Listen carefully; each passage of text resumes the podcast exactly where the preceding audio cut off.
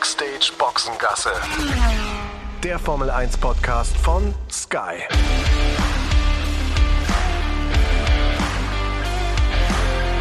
Mit Sascha Roos, Peter Hardenacke und Sandra Baumgartner. Die Formel 1 geht in die Sommerpause. Wir mit unserem äh, Podcast Backstage Boxengasse, wir erstmal nicht, denn äh, wir begrüßen euch zu der Ausgabe nach diesem wahnsinnigen Rennen in Ungarn. Unglaublich, was da passiert ist. Äh, so viele Themen, so viele Fakten, so viele tolle Geschichten. Sandra, Petra, ähm, Wahnsinn, was wir erleben durften. Alle zusammen, Sandra, ne? Absolut. Also wenn ich allein nur an diesen Sonntag denke, da war ja vorher auch schon einiges drin, aber dieser Sonntag war einfach nochmal, wie ich finde, so das Tüpfelchen auf dem i von auch dieser ersten Saisonhälfte, die wir jetzt da gesehen haben. Da war ja im Prinzip alles drin. Also ein besseres Drehbuch für ein Formel 1 Rennen kannst du eigentlich nicht schreiben, finde ich.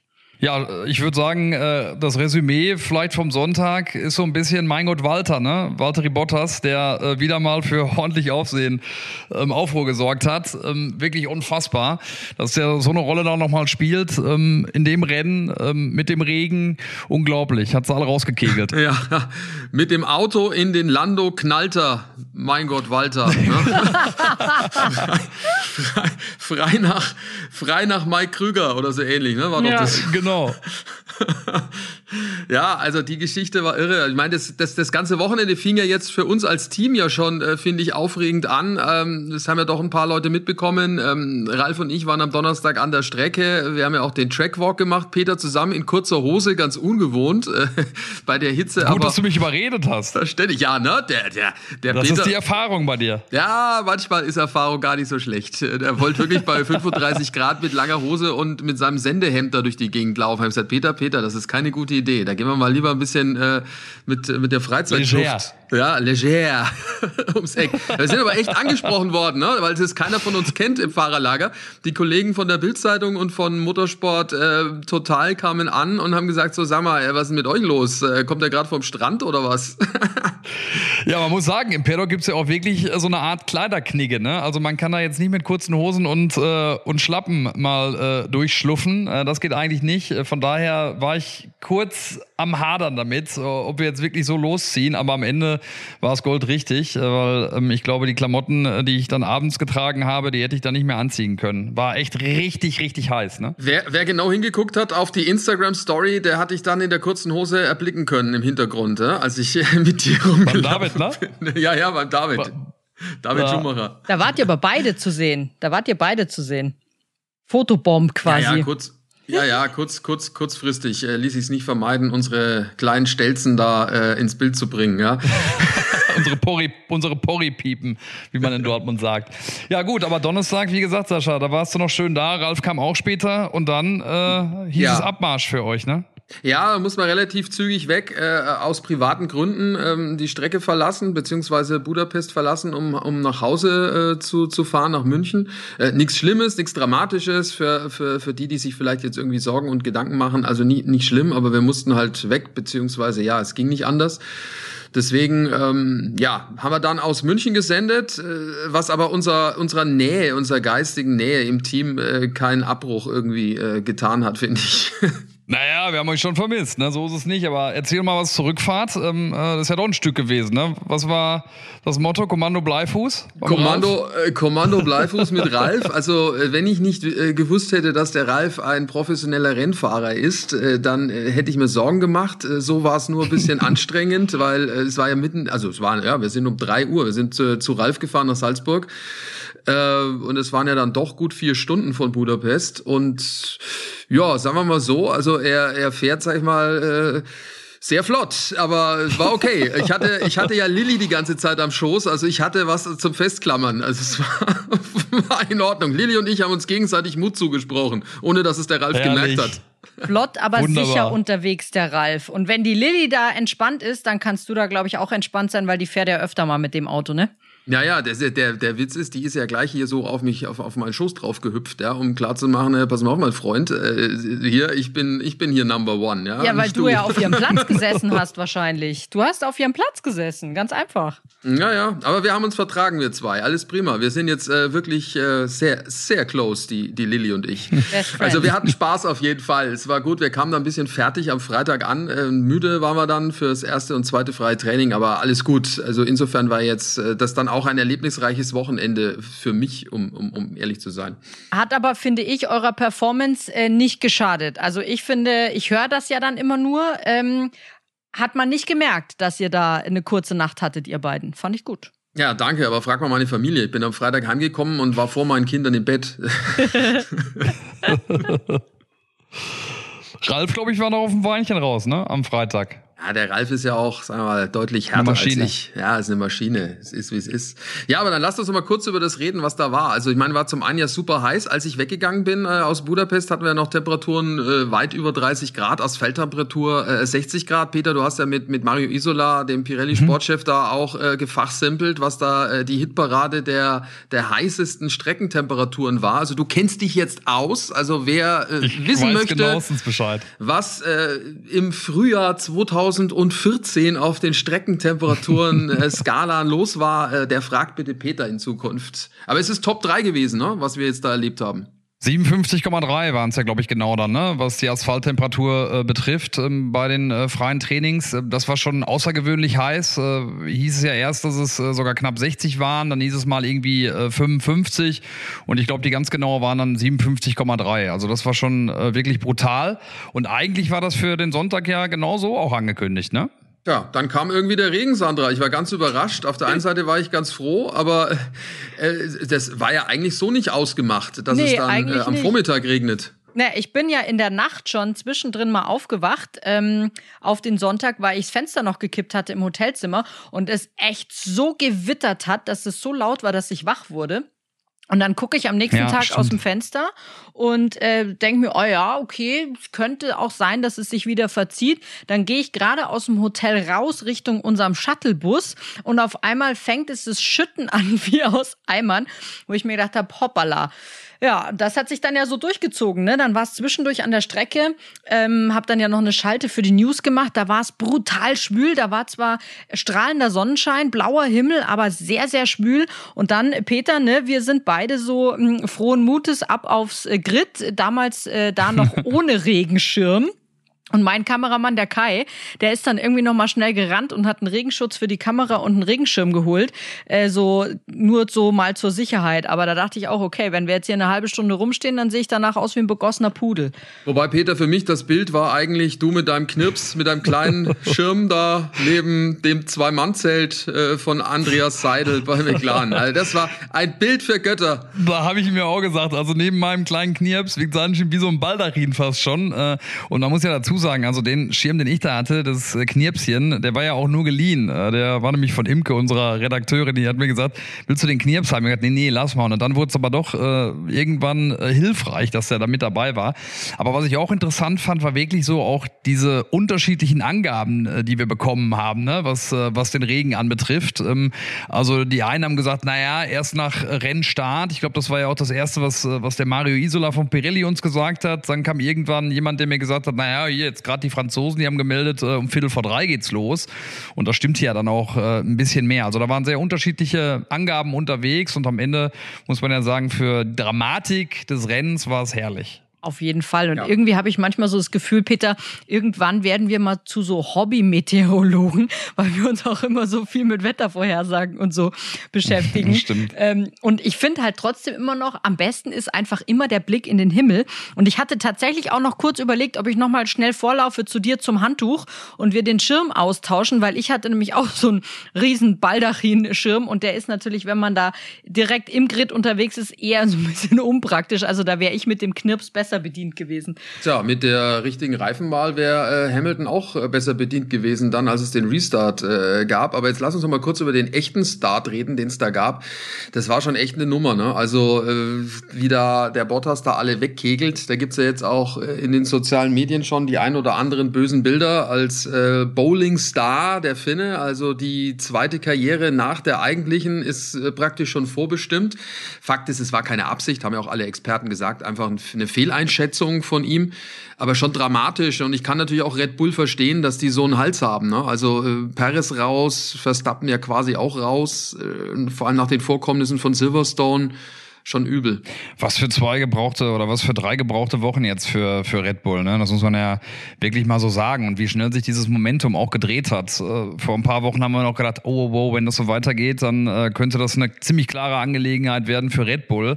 Jetzt dreht sich auf einmal komplett. Äh, sie werden irgendwann den vierten Motor brauchen für Max, was nochmal dann ordentlich nach hinten losgehen wird. Das Rennen jetzt gestern, also im Moment läuft's alles andere als rund. Trotzdem diese Szene dann auch noch mal mal nach dem Rennen vor Augen habend, äh, wie Toto Wolf äh, sich entschuldigen wollte, sich entschuldigt hat bei, bei Christian Horner und der es aber nicht annimmt, ist mir dann auch eins zu viel. Die Emotionen sind sowieso gerade so aufgeschaukelt. Du hast es gerade gesagt, Sascha, von Valtteri Bottas mit Sicherheit keine Absicht, auch in seiner Situation. Das wäre ja töricht. Äh, aber was man da auch so liest, teilweise in den sozialen Medien, was da insgesamt gerade so passiert, muss man ein bisschen aufpassen. Und ich finde auch bei solchen Gesten, man kann ja streng und, und auch harsch miteinander sein, aber eine Entschuldigung sollte man annehmen. Ja, auf jeden Fall. Das sind ja auch Dinge, die man, die man auch seinen Kindern irgendwie beibringt. Das finde ich schon auch. Wer es übrigens nicht gesehen hat, kann sich das gerne angucken am Instagram-Account äh, von Sky Formel 1, also Sky Sport Formel 1, so heißt der Instagram-Account.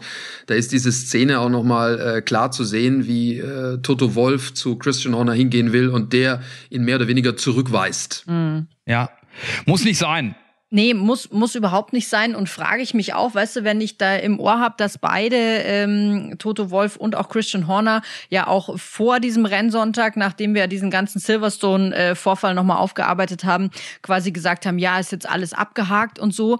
Da kann man sich dann schon auch irgendwie anders verhalten. Vor allem in so einer Situation, wenn Toto Wolf hinkommt und sagt irgendwie, hey, äh, war unserer, sorry, tut mir leid, da müsste man schon auch als Christian Horner dann die Größe haben, zu sagen, okay, schwamm drüber, akzeptiert die Entschuldigung und weiter geht's.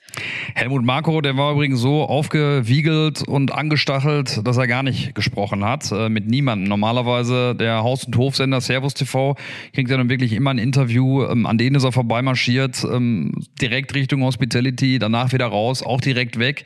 Der war ja am Samstag auch schon sehr angefasst, schon vor dem Qualifying Qualifying und sehr, sehr leise für seine Verhältnisse. Also bei Red Bull, da bin ich echt mal gespannt, wie die sich erholen wollen. Christian Horner hat sich ja angekündigt äh, bei uns, dass sie fighten werden und äh, was im Petto haben. Ich, ich bin echt, ich bin echt gespannt darauf. Und wie gesagt, dieser, dieser Tag gestern aus, aus Red Bull Sicht sowas von bitter verlaufen. Äh, und bei Mercedes, ja, muss man auch sagen, also mit Valtteri Bottas, das ist echt so ein bisschen die tragische Figur gerade der Formel 1, ne? Ja, wie er da saß auf diesem Reifenstapel dann, äh, als die Raufräumerarbeiten begonnen haben und der ganze Schaden da beseitigt wurde. Also muss man ja schon sagen, was da alles kaputt gegangen ist. Also auch am, am Red Bull, an den beiden Red Bulls. Der Ferrari war völlig aufgeschlitzt an der Seite. Der Aston Martin von Lance Stroll auch, der übrigens auch eine Strafe bekommt jetzt dann für das Rennen äh, in Belgien, weil er da ja auch äh, ordentlich abgeräumt hat. Der Kanadier, der Teamkollege von Sebastian Vettel, der war kaputt. Am Auto von Danny Ricciardo war, war was kaputt. Also ich würde schon schätzen, raus. das ging auch wieder. Ja, ja, ging auch wieder gut in die, in die Millionen rein, wenn du alles addierst, was da kaputt gegangen ist. Und ich, ich verstehe schon auch, äh, dass Christian Horner sagt, da muss man sich das ein bisschen überlegen mit dieser Kostendeckelung, ob man da nicht vielleicht noch irgendwie ähm, ein Schlupfloch findet oder zumindest äh, einen Notanker hat, dass für solche Fälle äh, die Teams quasi nachjustieren können und was nachschießen können. Was dann Meint da passiert. dass da nochmal was passiert? Ah, weiß ich nicht. Also ich denke, dass man sich am Ende des Jahres schon zusammensetzt und da nochmal drüber diskutiert. Also es muss halt vielleicht ein Topf sein, der nicht für was anderes angefasst werden darf, weil sonst ist es ja immer so eine Umschichtung von, von Geldern. Das kennt vielleicht der ein oder andere auch, der uns zuhört, der in einer Firma ist, wo man sagt, man hat die Abteilung, die hat das Budget, die Abteilung hat das Budget und wenn es vielleicht da knapp wird durch irgendwelche anderen Dinge, kann man es umschichten. Ähm, das geht natürlich jetzt momentan nur bedingt bei der Formel 1 oder bei den Teams. Vielleicht muss es so eine Art Notfonds oder Nottopf Rettungstopf oder Rettungsschirm oder wie auch immer man das bezeichnen will, dann geben, wo man dann was rausgreifen kann, wenn man solche äh, Crashs hat, für die man persönlich nichts dafür kann. Weil das ist ja das Entscheidende. Ich meine, wenn ein Fahrer einen Fehler macht und fährt das Ding gegen die Wand, dann ist es okay. Dann finde ich ja, dann darf, dann, dann hat er halt Pech gehabt, äh, der Fahrer und das Team. Aber wenn du von jemand anderem abgeräumt wirst und kannst definitiv nichts dafür, also siehe jetzt Silverstone bei, bei Red Bull oder jetzt auch äh, das hier, die können ja auch nichts dafür, wenn der Bottas ihn reinknallt. Das wiederum finde ich muss anders geregelt werden und äh, das sollte man vielleicht äh, sich überlegen, ob man da nicht dann eine, Not, eine Notsituation dann ein, eintreten lässt. Absolut richtig, zumal die Konsequenzen ja auch verheerend sein können jetzt. Ne? Das kann ja die, die Weltmeisterschaft dann auch entscheiden äh, äh, gegen Red Bull. Also da bin ich total bei dir. Vorstellbar, dass da im Sommer noch was passiert oder dass man da noch was findet, äh, Glaube wo ich man nicht. sagt, okay, wir müssen darauf reagieren? Ich glaube nicht, dass im Sommer was passiert, kann ich mir nicht vorstellen, aber für die kommende Saison dann. Also, dass man das halt einfach festlegt. Und das Gute daran ist, dass es ja die Top-Teams betrifft, beide. Also Mercedes und auch Red Bull. Das heißt, die werden da an einem Strang ziehen. Kann mir jetzt nicht vorstellen, dass da einer sagt, äh, das äh, wollen wir nicht. Äh, Weil es beide die gleichen Interessen dann äh, auch haben. Ja? Und die kleinen Teams sehen das vielleicht auch so oder mit Sicherheit auch so. Ich glaube, dass es da auch Einigkeit gibt. Um da auch nochmal zu sagen, jetzt der Unfall von Mick Schumacher zum Beispiel, das wäre nicht so ein Fall. Ich meine, wenn er äh, wegen Übermut das Ding äh, in, die, in die Bande knallt, dann ist es halt Pech. Das ist halt dann so. Ich frage mich halt immer, weil da spielen ja auch immer viele, viele verschiedene Interessen mit rein und es hat ja eh schon extrem lange gedauert, bis dieses Thema mit dieser Budgetobergrenze dann mal fixiert und mal durch war. Ähm, ob dann da so eine Abänderung doch noch irgendwie so leicht ist, auch wenn man sich irgendwie einig ist, weil da geht's ja dann auch irgendwie um nochmal um andere Interessen, auch ich sage jetzt mal seitens der FIA, die sich dann wieder nichts vordiktieren lassen wollen von den Teams etc. Also ich fürchte, das könnte möglicherweise noch eine etwas längere Diskussion werden. Ja, werden wir sehen. Also ich glaube, dass das äh, mit Sicherheit diese Überlegungen sind. Das hast du ja auch gehört im Interview. Äh, ich glaube, Toto Wolf hatte das ja auch schon gesagt. Auch äh, Christian Horner hat's, äh, Peter, wenn mich nicht alles täuscht, ja am Wochenende Ja. so von sich gegeben. Die Überlegungen werden da laufen, die werden die Anträge einreichen und am Ende äh, wollen sie ja auch alle an einem Strang ziehen. Das geht ja der FIA genauso. Die wollen ja auch Spektakel haben, so wie wir es jetzt haben. Und wenn du dann aufgrund von mangelnden Budgets, aufgrund von irgendwelchen Unfällen, für die du nichts dafür kannst, dieses Spektakel dann halt auch nicht mehr bieten kannst, dann schadet es ja der gesamten Formel 1 Familie. Also ich denke, dass das durchaus äh, möglich ist und machbar ist. Ja, also was das wieder ausgelöst hat, und dann gab es ja diesen kuriosen, äh, kuriosen Restart mit nur einem Auto äh, in der Starterstellung mit Lewis Hamilton. Also ich musste echt fünfmal hingucken, äh, ob das wirklich so war, aber es war dann ja so. Alle sind reingekommen, clevere Nummer äh, von allen anderen. Nach wie vor finde ich, war das ein fataler Fehler von, von Mercedes und ich glaube auch nicht, dass sie intern das so bewerten, wie sie es extern bewertet haben, Sandra. Ja, ich wollte gerade sagen, ich glaube, da ist Toto Wolf äh, in seinen Aussagen der Einzige, der voll hinter dieser Entscheidung steht, nach wie vor. Auch noch einen Tag nach dem Rennen. Habe nämlich jetzt auch bei, bei Instagram noch mal ein Video gesehen von, von Mercedes, wo... Ähm, äh, er darüber nochmal gesprochen hat. Und ich meine, auf der anderen Seite, vielleicht muss er da einfach irgendwie das Team so ein bisschen auch verteidigen. Auf der anderen Seite kann man ja auch einfach mal zugeben, wenn man sagt, okay, hm, haben wir irgendwie falsch eingeschätzt, war irgendwie doof ist ja auch okay, kann ja jedem mal passieren. Und ich habe mir dabei aber nur gedacht, jetzt haben die im Prinzip sich eine Situation geschaffen, in der es ein, ich sag mal, leichtes eben gewesen wäre für Lewis Hamilton, dieses Rennen zu gewinnen, ähm, dadurch, dass die beiden Red Bulls ähm, da raus waren nach diesem Unfall. Und dann schießen sie quasi den Elfmeter vom Punkt meilenweit über das Tor. Also das war schon irgendwie auch wieder kurios, ne? Interessant, ja, was Toto gesagt hat, er hat es ja tatsächlich äh, nochmal noch mal bekräftigt oder hat gesagt, nee, war die richtige Entscheidung. Ich habe ihn dann gefragt, wer die Entscheidung dann am Ende trifft. Äh, er hat gesagt, der Fahrer. Sascha, ähm, wie schätzt du es ein? Du hast ja auch mit, mit, mit Ralf darüber gesprochen. Ähm, wer, wer ist wirklich am Ende derjenige, der sagt, so genau machen wir es? Also bei so einem erfahrenen Fahrer wie Lewis Hamilton äh, schätze ich schon auch, dass es der Fahrer macht, dass der Fahrer sagt, es ist trocken und lass uns auf die, auf die Soften gehen. Er war sich dann wohl dann auch nicht so hundertprozentig sicher. Wir bekommen ja immer auch nur Auszüge der, äh, des Funkverkehrs äh, dann auch mit. Alle anderen haben es ja auch gemacht. Also ich kann mich an den Funkspruch zum Beispiel von George Russell erinnern, der sofort gesagt hat, definitiv äh, Slicks. Sie werden alle reinkommen und werden die Intermediates äh, wegwerfen und sich die Slicks holen. Und wenn es ein George Russell erkennt, mit äh, seinen ja, drei Saisons zwar auch schon auf dem Buckel, dann wird es ein Lewis Hamilton eigentlich auch erkennen müssen. Sollte man meinen. Also ich glaube schon, dass das hauptsächlich der Fahrer ist, gerade dann, wenn es so einer ist wie Lewis Hamilton. Aber hat das nicht auch angekündigt, äh, 30 Sekunden vorher, bevor es dann soweit war, hat er doch gesagt, äh, es wird jetzt relativ schnell trocken alles. Ja, aber da war, das war relativ, ich weiß ja nicht, wann der Funkspruch wirklich war. Das ist ja immer die Nummer. Du weißt es ja nie, wann die den Funkspruch ja. abgesetzt haben oder wann der dann auch wirklich zu uns gekommen ist, ja. Am Ende des Tages war es äh, eine, äh, ein, ein Funkspruch, der uns übermittelt wurde und der ja durchaus auch schon ein bisschen her sein äh, konnte. Also als wir ihn gehört haben, waren es, glaube ich, nur noch drei Kurven bis zur Boxeneinfahrt. Allerdings überragend, Sascha. Da musste ich wirklich lachen. Äh, ich saß im TV-Compound und habe das Ganze natürlich am Monitor dann verfolgt, wie du diesen Start äh, von Lewis Hamilton ganz alleine weit und breit kommentiert hast. Äh, in deiner unnachahmlichen Art, wie du es normalerweise machst bei, bei Starts. Da da stockt uns allen ja eh immer der Atem, aber das war ein absolutes Highlight, da musste ich echt lachen. Ja, das fand ich auch grandios. Ist mir so spontan, so spontan eingefallen. Da dachte ich mir, jetzt machst einfach nochmal einen Rennstart. Also er, der, der Lewis geht ihn ja auch wie einen echten an. Klar. Definitiv. Aber Lewis hat ja auch danach dann nochmal, ähm, das war ja dann, als er dann äh, gleich gestoppt hatte und dann auf einmal irgendwie letzter war, ne, ähm, hat er ja, gab es ja auch nochmal diesen Funkspruch und da hatte er, glaube ich, auch eben nochmal gesagt, dass es quasi seine Entscheidung war und hatte sich beim, beim Team, äh, glaube ich, auch dafür entschuldigt, dass er das irgendwie falsch eingeschätzt hat und da ähm, im Prinzip auch das Team in diese Lage gebracht hat. Ich meine, das Ding war ja, das hat ja der Ralf auch gesagt, wenn du als erster stoppst, ja, dann können die anderen natürlich auch wieder genau das andere machen und äh, die Problematik war ja dann auch, das hat der Mercedes dann auch versucht zu erklären, die Lage der, der Pit-Position, nämlich am Anfang. Das heißt, sie hätten ihn abgefertigt und dann kommen von hinten alle anderen rein und sie können ihn aber nicht rauslassen, weil die Problematik ist, dass es sonst unsafe Release wäre. Also das heißt, von hinten kommen die nachfolgenden Fahrzeuge, meinetwegen dann drei, vier, fünf, sechs. Sie sind fertig bei Mercedes und sie können ihn aber nicht in die Fastlane lassen, in die Boxengasse, weil da ja die anderen von hinten kommen. Dann hätte er ein paar Positionen verloren, wäre, es gibt so Berechnungen, wahrscheinlich an 6, 7 dann angestanden, Ausgang der Boxengasse. Aber er hätte natürlich nicht so viel verloren wie durch den Boxenstopp dann eine Runde später. Das ist natürlich auch mal Fakt. Egal, er hätte das Rennen gewinnen können, ne? muss man auch sagen. Denn äh, wäre da nicht ein gewisser Fernando Alonso gewesen, äh, wäre äh, der Sieg durchaus möglich gewesen, weil äh, das war schon auch heldenhaft fast sogar schon, was der gerade jetzt 40-Jährige da so gezeigt hat am Sonntag. Ein herrliches Duell überragend, überragend. Und ich hätte mir das noch so viel länger anschauen können, wirklich.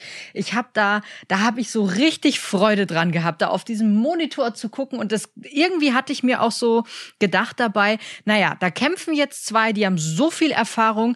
Eigentlich kannst du dir da fast schon sicher sein, dass das auch gut ausgeht, nämlich ohne, dass da irgendwie einer in die Mauer fliegt und so. Das war einfach wunderbar anzusehen, finde ich. Grandios. Ja, ich muss aber ehrlich sagen, ich habe mir schon ein paar Mal den Atem angehalten, ne? weil äh, das war zweimal super knapp. Es gab ja auch eine Berührung. An der Stelle ist es auch, glaube ich, nicht so äh, lustig, da abzufliegen, weil die Wege sind, ne, Peter kennt's, weil er hatte ja den Trackwalk am Donnerstag. Die Wege, die Wege in die Bande, in den Reifenstapel sind dort nicht so weit. Also das ist schon eine Nummer, da willst du nicht einschlagen. Und äh, klar, das war hartes Racing, was Alonso da gezeigt hat. Das wollen wir auch sehen. Ähm, aber das kann auch ins Auge gehen. Ja? Also ich finde es ja super, dass sie es machen. Und äh, du hast natürlich völlig recht, Sandra. Bei den beiden kannst du davon ausgehen, dass sie wissen, was sie tun. Ähm, wir haben genügend Erfahrung und wollen beide natürlich auch nicht sich wehtun. Was ich allerdings spektakulär dann fand, war die Aussage am Funk von Lewis Hamilton, der in Richtung Alonso dann sagte, äh, was der macht, ist ja echt lebensgefährlich, mehr oder weniger. Also, moah, was war vor zwei Wochen in Silverstone? moah, also, ne, also muss man natürlich auch sagen, ne, bei allem, bei allem Respekt in Richtung äh, Lewis Hamilton. Äh, manche Dinge vergisst man dann halt auch wieder relativ schnell, ne? wenn man auf der anderen Seite steht. Das ist halt ein typischer Hamilton. Ne? Das ist halt der Mimimi-Hamilton, dass wenn irgendwie was nicht läuft, dann fängt er an zu maulen und zu motzen. Und der hat sich natürlich auch unfassbar geärgert, dass er da nicht irgendwie an dem Alonso vorbeikam. Und ich meine, es hatte Ralf ja auch im Kommentar gesagt, dass der auch schon mal hinter Alonso hing und sich da irgendwie quasi die Zähne ausgebissen hat. Das ist nun mal einfach ein Fahrer, da kommst du halt nicht so leicht vorbei.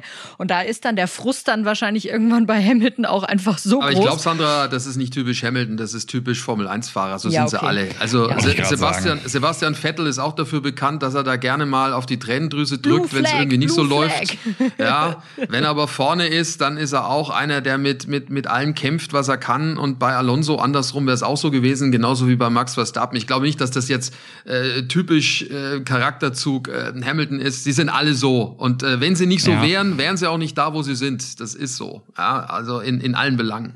Ganz herrlich allerdings nachher auch die Szene mit dem Überraschungssieger Ocon und äh, dem Altmeister Alonso, äh, wie die beiden sich da in den Armen lagen äh, bei Alpine. Das war sensationell. Grundsätzlich ähm, auch die Worte von Ocon dann nochmal äh, in Richtung Alonso, der gesagt hat, er hat so viel gehört über ihn, äh, bevor er ins Team gekommen ist bei, bei Alpine, ähm, der Fernando. Und letztendlich hat sich nichts von dem bewahrheitet. Großer Teamplayer. Budkowski hat das ja auch nochmal nachher gesagt, der Teamchef von Alpine. Also ich muss es auch sagen, dass ähm, auch in den Interviews, äh, die ich jetzt hatte in der Zeit, äh, wo Fernando wieder zurückgekommen ist, äh, dass ich ihn sehr offen und auch sehr sympathisch erlebt habe. Ich bin mal gespannt, ob wir den alten Alonso nochmal erleben werden dann äh, in dieser Saison. Aber insgesamt, wie er sich präsentiert, ist das schon absolut top. Mir ist der junge Alonso mit 40 lieber. Ja. Das Also der jetzige. Alonso. Kurz überlegt. Äh, Ja, junge Alonso verstehst, mit was ich 40. mein? Jetzt Ja? ist der Groschen gefallen. Du wolltest den alten Alonso, also den alten Ja. jungen Alonso. Ich finde den jungen Ja, alten besser. Ja, den jungen Alten finde ich auch gut.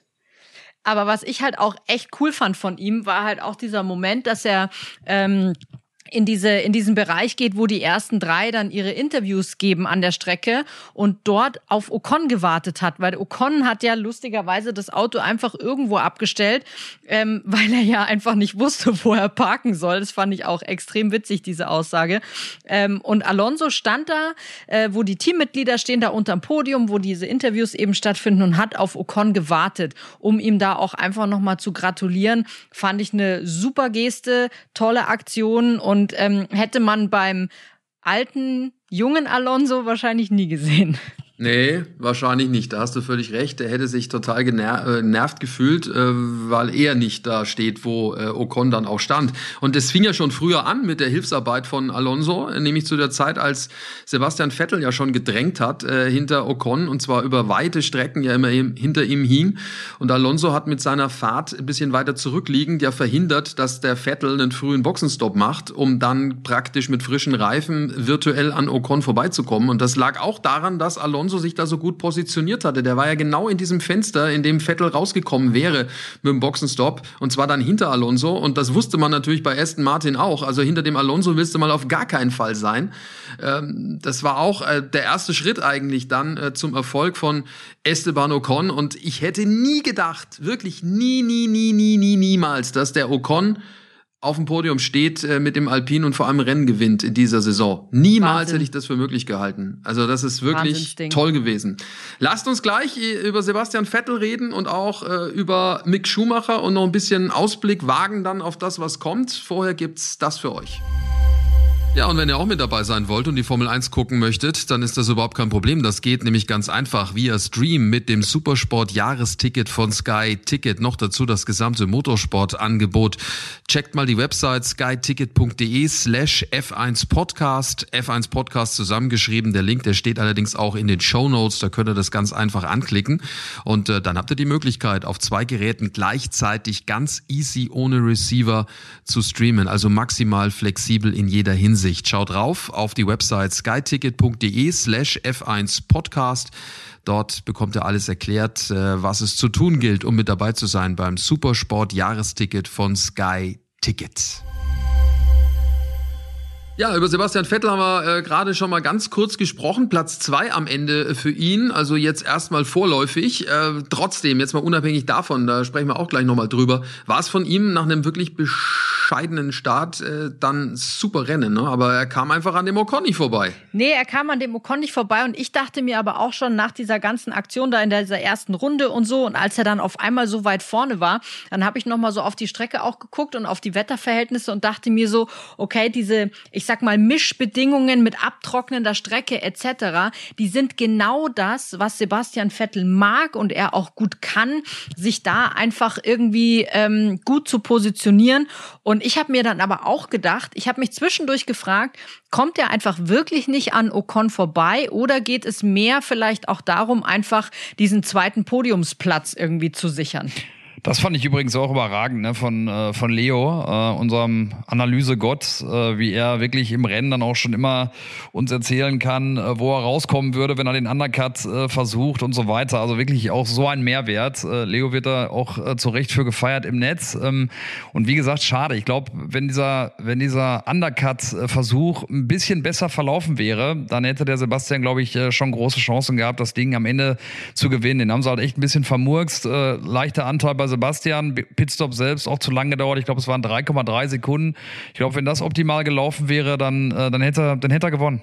Ja, dann äh, hätte er äh, seinen Boxenstopp dann so abschließen können, dass er vor Ocon rausgekommen wäre und dann hätte er das, glaube ich, auch äh, hinbekommen. Da bin ich mir relativ sicher. So oder so Platz zwei nach einem tollen Kampf äh, und dann kam äh, erstmal äh, ein bisschen Tristesse bei Aston Martin, denn er musste ja sein Auto abstellen. Wir haben es ja dann auch in der Übertragung ja schon gesagt, äh, oh, ob da nicht zu wenig Sprit an Bord war, gab es in der Vergangenheit schon öfter, 2012 zum Beispiel, Disqualifikation von Vettel und auch von Hamilton, als da auch zu wenig äh, Benzin an Bord war, muss ja ein Liter sein. Stammt noch aus Urzeiten übrigens, als man noch nicht so viele äh, Messinstrumente hatte, um das leichter zu machen. Also das ist ein ganz, ganz alter Paragraph im Reglement. Man braucht äh, heutzutage gar nicht mehr so viel Sprit, aber äh, steht halt noch drin und dann muss man das auch äh, einhalten. Und äh, dann wurde er ja erstmal jetzt disqualifiziert, äh, Sandra, und jetzt hat Aston Martin äh, gesagt so, nee, nee, also da äh, gehen wir mal sofort in die Revision. Sie haben da, glaube ich, 96 Stunden Zeit, das zu machen, haben sofort getan. Und äh, sie haben eine ganz äh, plausible Begründung eigentlich, finde ich, äh, gefunden. Also wenn das so stimmt. Ja, natürlich, klar, wenn das so stimmt, aber die, die Diskrepanz, die finde ich halt schon extrem, weil Aston Martin hat ja gesagt, aufgrund ihrer Berechnungen von anhand der Sensoren, die da ja im Tank auch drin sind, etc., wären irgendwie 1,7 Liter noch im Tank gewesen und die FIA hat irgendwie äh, 300 Milliliter da rausgezogen. Also das ist ja schon ein relativ großer Unterschied. Jetzt Sascha, erklär du doch nochmal, weil der, der Tank in so einem Formel 1 Auto, der ist ja ein bisschen speziell in dieser Wabenstruktur, die da mit drin ist. Kann das damit auch irgendwie zu tun haben, dass da vielleicht noch in so einer Wabe unten was hängen geblieben ist, was die Formel nee. 1 da nicht rausgekriegt hat? Nee, nee, das kriegen die schon raus. Also die Wabenstruktur, die kommt ja ursprünglich aus der Fliegerei, ähm, weil beim Flugzeug ja oft der, der Tank dann ähm, ja in den Tragflächen auch teilweise war und wenn du natürlich dann mit dem Flugzeug irgendwelche, äh, also gerade so in der früheren Fliegerei, schnelle Manöver gemacht hast, dann schwappt das Benzin ja auch hin und her. Wenn es jetzt ein, ein normaler äh, Ballon quasi wäre, in dem, äh, in dem das Benzin ist. Deswegen gibt's diese Waben, dass sich das Ganze verteilt und eben nicht hin und her schwappt. Und das ist beim ähm, Formel-1-Auto genauso. Äh, aber das ist nicht der Grund, das kriegt man schon raus. Aber es ist so, dass wohl die Benzinpumpe kaputt gegangen ist. Also zumindest behauptet das Aston Martin. Und da drin befindet sich also dieses Benzin. Das ist also irgendwo im Auto und nicht da, wo es sein sollte. Und ähm, deswegen hat jetzt die FIA das Auto beschlagnahmt, den Aston Martin. Also das ist jetzt nicht mit äh, nach Silverstone gegangen zum Hauptsitz von, vom Team, wie das normalerweise der Fall ist. Also die Autos werden ja zerlegt in alle Einzelteile und dann äh, in Container verschifft und die fliegen dann äh, nach, ähm, ja, nach, nach England. In dem Fall ist es nicht so. Das wird also äh, mit der Vier, äh, mit dem Vier Express quasi fahren und äh, dort wird man das Auto dann genau untersuchen und schauen, wo dann das äh, der, der Rest Sprit ist, den Aston Martin da noch drin vermutet und auch anhand ihrer Berechnungen, weil sie sagen, wir wissen ja, was wir reingetankt haben. Das weiß die FIA im Übrigen auch. Also äh, das sind ja alles äh, Daten, die bekannt sind. Und anhand äh, der Durchflussmenge könnte man also berechnen, wie viel das Auto ähm, verbraucht hat und wie viel noch drin sein müsste. Ich meine, ich meine es war zwar heiß, aber verdunsten wird's ja nicht einfach so. Das heißt, irgendwo muss ja der, der Sprit sein. Und dann ist halt die Frage, wie sie dann damit umgehen. Und wenn Aston Martin nachweisen kann, die Benzinpumpe ist kaputt, kann schon sein, dass der Gnade vor Rechter geht und dass er seinen zweiten Platz behält. Er wird übrigens in den offiziellen Dokumenten noch auf Platz zwei geführt. Ne? Also äh, da bin ich auch mal gespannt. Interessant. Also kann natürlich jetzt auch nur eine Schlamperei sein, äh, dass man ihn dann noch gelassen hat. Kann aber natürlich auch den Grund haben, dass das ganze Ding halt auch noch nicht durch ist. Drücken wir die Daumen. Laufendes Verfahren vielleicht noch. Ähm, gucken wir mal. Bin gespannt, was da rauskommt. Werden wir dann auf jeden Fall ja ähm, spätestens vor Belgien glaube ich, in Erfahrung bringen, was da, was da jetzt Sache war. Aber das sind dann auch so Geschichten, ne? Sofort, wenn die da das Auto abstellen, da siehst du dann schon gleich dieses Damoklesschwert über dem jeweiligen Fahrer irgendwie hängen. Das war ja eben auch das, warum ich bei Esteban Ocon gefragt habe, warum er denn das Auto da abgestellt hat. Und da war dann die Entwarnung eben, weil er nur nicht wusste, wo er parken soll. Ähm, so eine Erklärung wäre es bei Vettel auch, wäre auch gut gewesen, ne? Ja, es ist ja so, es ist ja so, dass es Unterschiede gibt zwischen äh, Rennen und Trainingssessions. Äh, beim Training, wenn du stehen bleibst äh, mit zu wenig Sprit und kommst nicht zurück, gibt sofort eine Strafe. Du musst immer so viel Benzin an Bord haben, dass du zurück zur Box kommst. Beim Rennen ist das ein bisschen anders. Äh, wenn du dein Auto da abstellst rechtzeitig, äh, weil noch 1,01 Sprit an Bord ist und die erkennen das ja sofort am Kommandostand, dann ist alles okay. Dann stellst du das Auto halt irgendwo ab. Also das ist dann kein Problem. Du musst nicht selbstständig wieder zurückkommen. Wenn aber natürlich zu wenig als ein Liter drin ist, dann wird's blöd. Und äh, das ist das Problem. Wenn sie ihn, also deswegen glaube ich nämlich auch wirklich dran, dass Aston Martin äh, gedacht hat, sie haben noch genügend drin, weil dann hätten sie ihn ja meinetwegen in Kurve 2 abstellen können und sagen, okay, das war's, danke, bleib da stehen, wir holen dich mit dem Roller ab oder was auch immer. Dann wäre das auch völlig regelkonform gewesen. Aber ihn so lang fahren zu, also deswegen, ich glaube, so ein bisschen, glaub, man muss immer vorsichtig sein. Ich will jetzt nicht die Aston Martin-Fans äh, verprellen und auch die Fans von Ottmar Schaffnauer. Bei, da muss man ein bisschen vorsichtig sein, bei, ob da mal alles stimmt, was da gesagt wird. Aber in dem Fall glaube ich Ihnen. Ich auch und äh, vor allen Dingen auch, wenn man Sebastian beobachtet hat, äh, direkt nach dem Rennen, ähm, auch bei den, bei den Interviews, äh, wie er gewirkt hat, ähm, auch bei uns dann im Interview, wir haben ihn ja auch danach gefragt. Ähm, ich glaube auch, dass, äh, dass er das wirklich nicht auf dem Zettel hatte und dass die wirklich davon ausgehen, dass sie diese 1,7 Liter äh, noch im Tank haben. Also ich habe die Hoffnung auch noch nicht aufgegeben, dass es wirklich beim, äh, beim zweiten Platz dann auch bleibt. Insgesamt Zwei? zu Sebastian, ja, ja? Sascha, nee, du, nee, du, du, du, du, erst bitte. Nee, bitte nee, nee, ich wollte ein anderes Thema anschneiden. Ich auch. Ah, du auch. Seid ihr euch ja, ja wieder mal einig? Gespannt. Nein, du zuerst. zuerst. Du zuerst. Ja, ich wollte, ich wollte ein bisschen äh, Richtung Regenbogenfarben gucken. Also äh, das muss man ja auch sagen, Sebastian.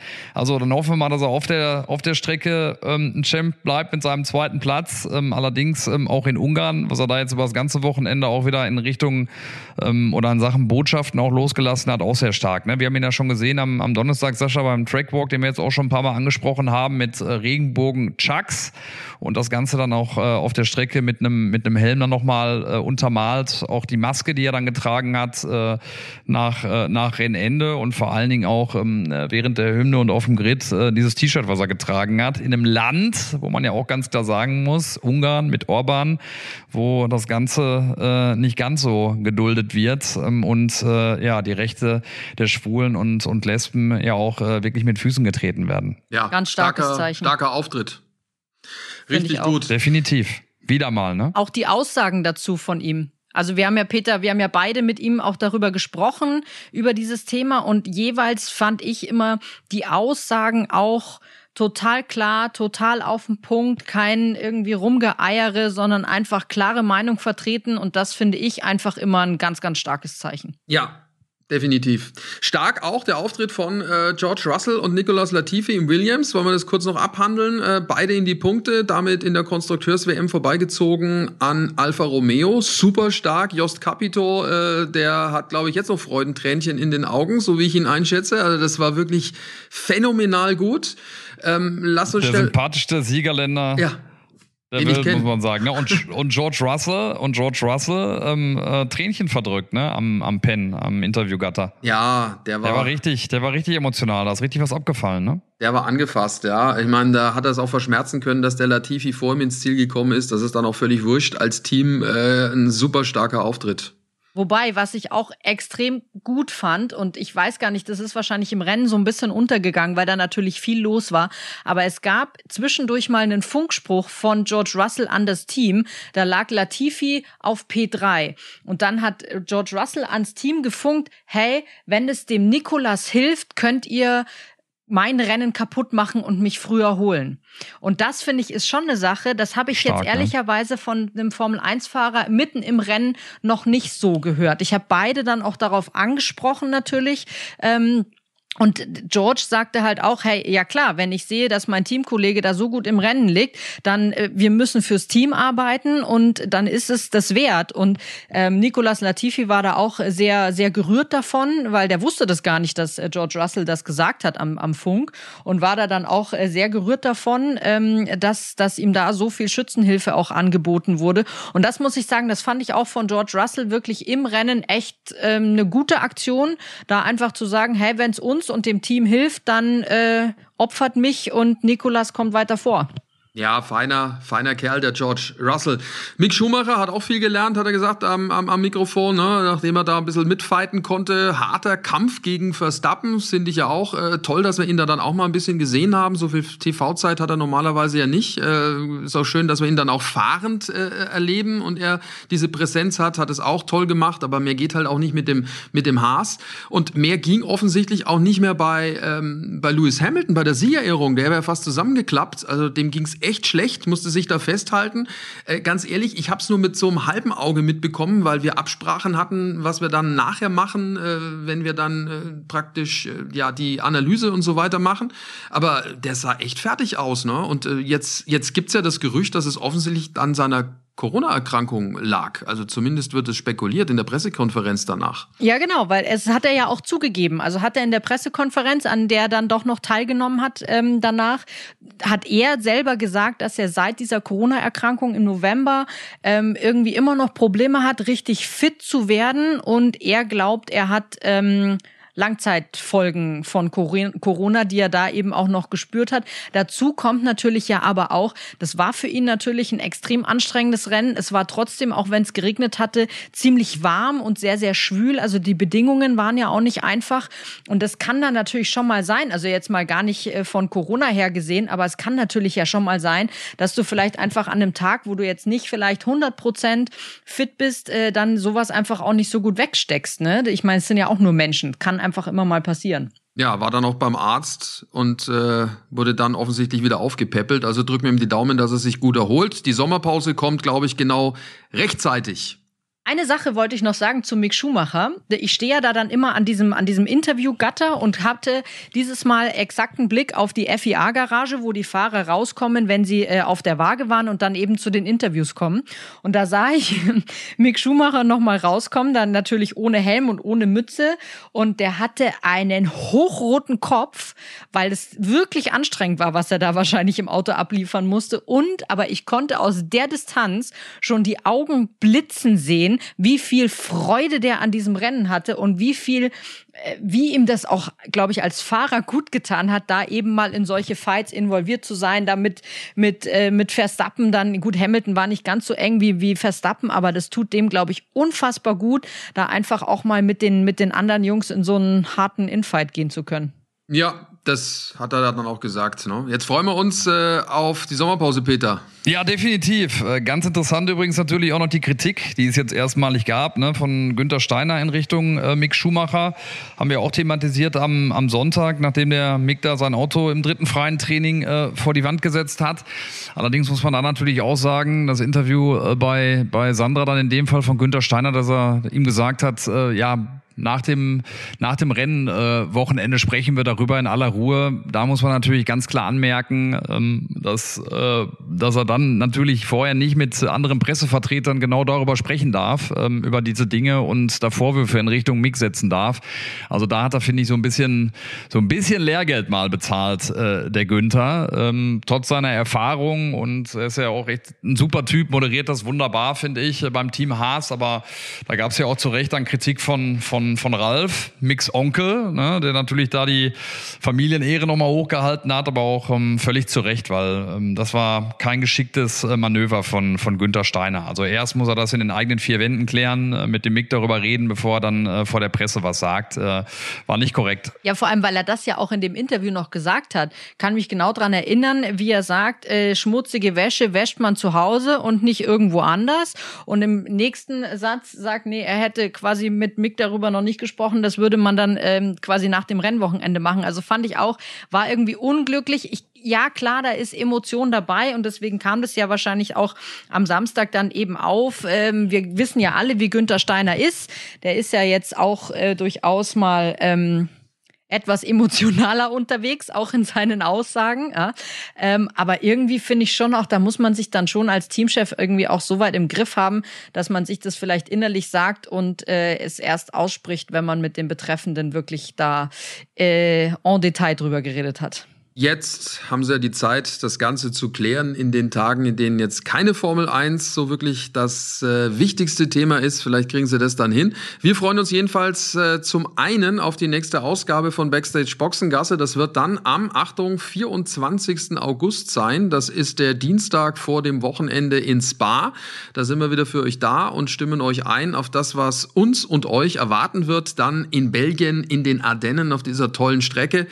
Äh, zwei Fahrer haben ja schon mal eine Strafe im Gepäck, nämlich Lance Stroll und auch Valtteri Bottas. Und äh, in der Zeit, wenn wir vielleicht auch das ein oder andere in Erfahrung bringen, was da passiert ist, was ist mit äh, Aston Martin und Sebastian Vettel, behält er seinen zweiten Platz, ja oder nein?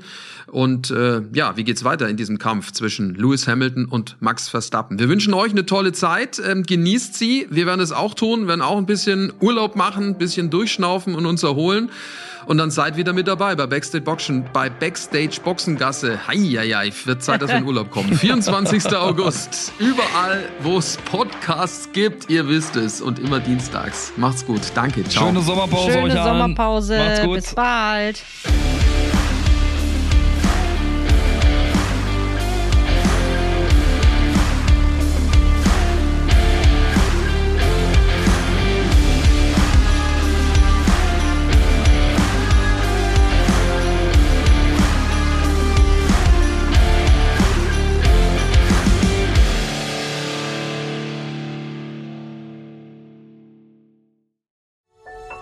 Dies war eine Produktion der Podcast-Bande.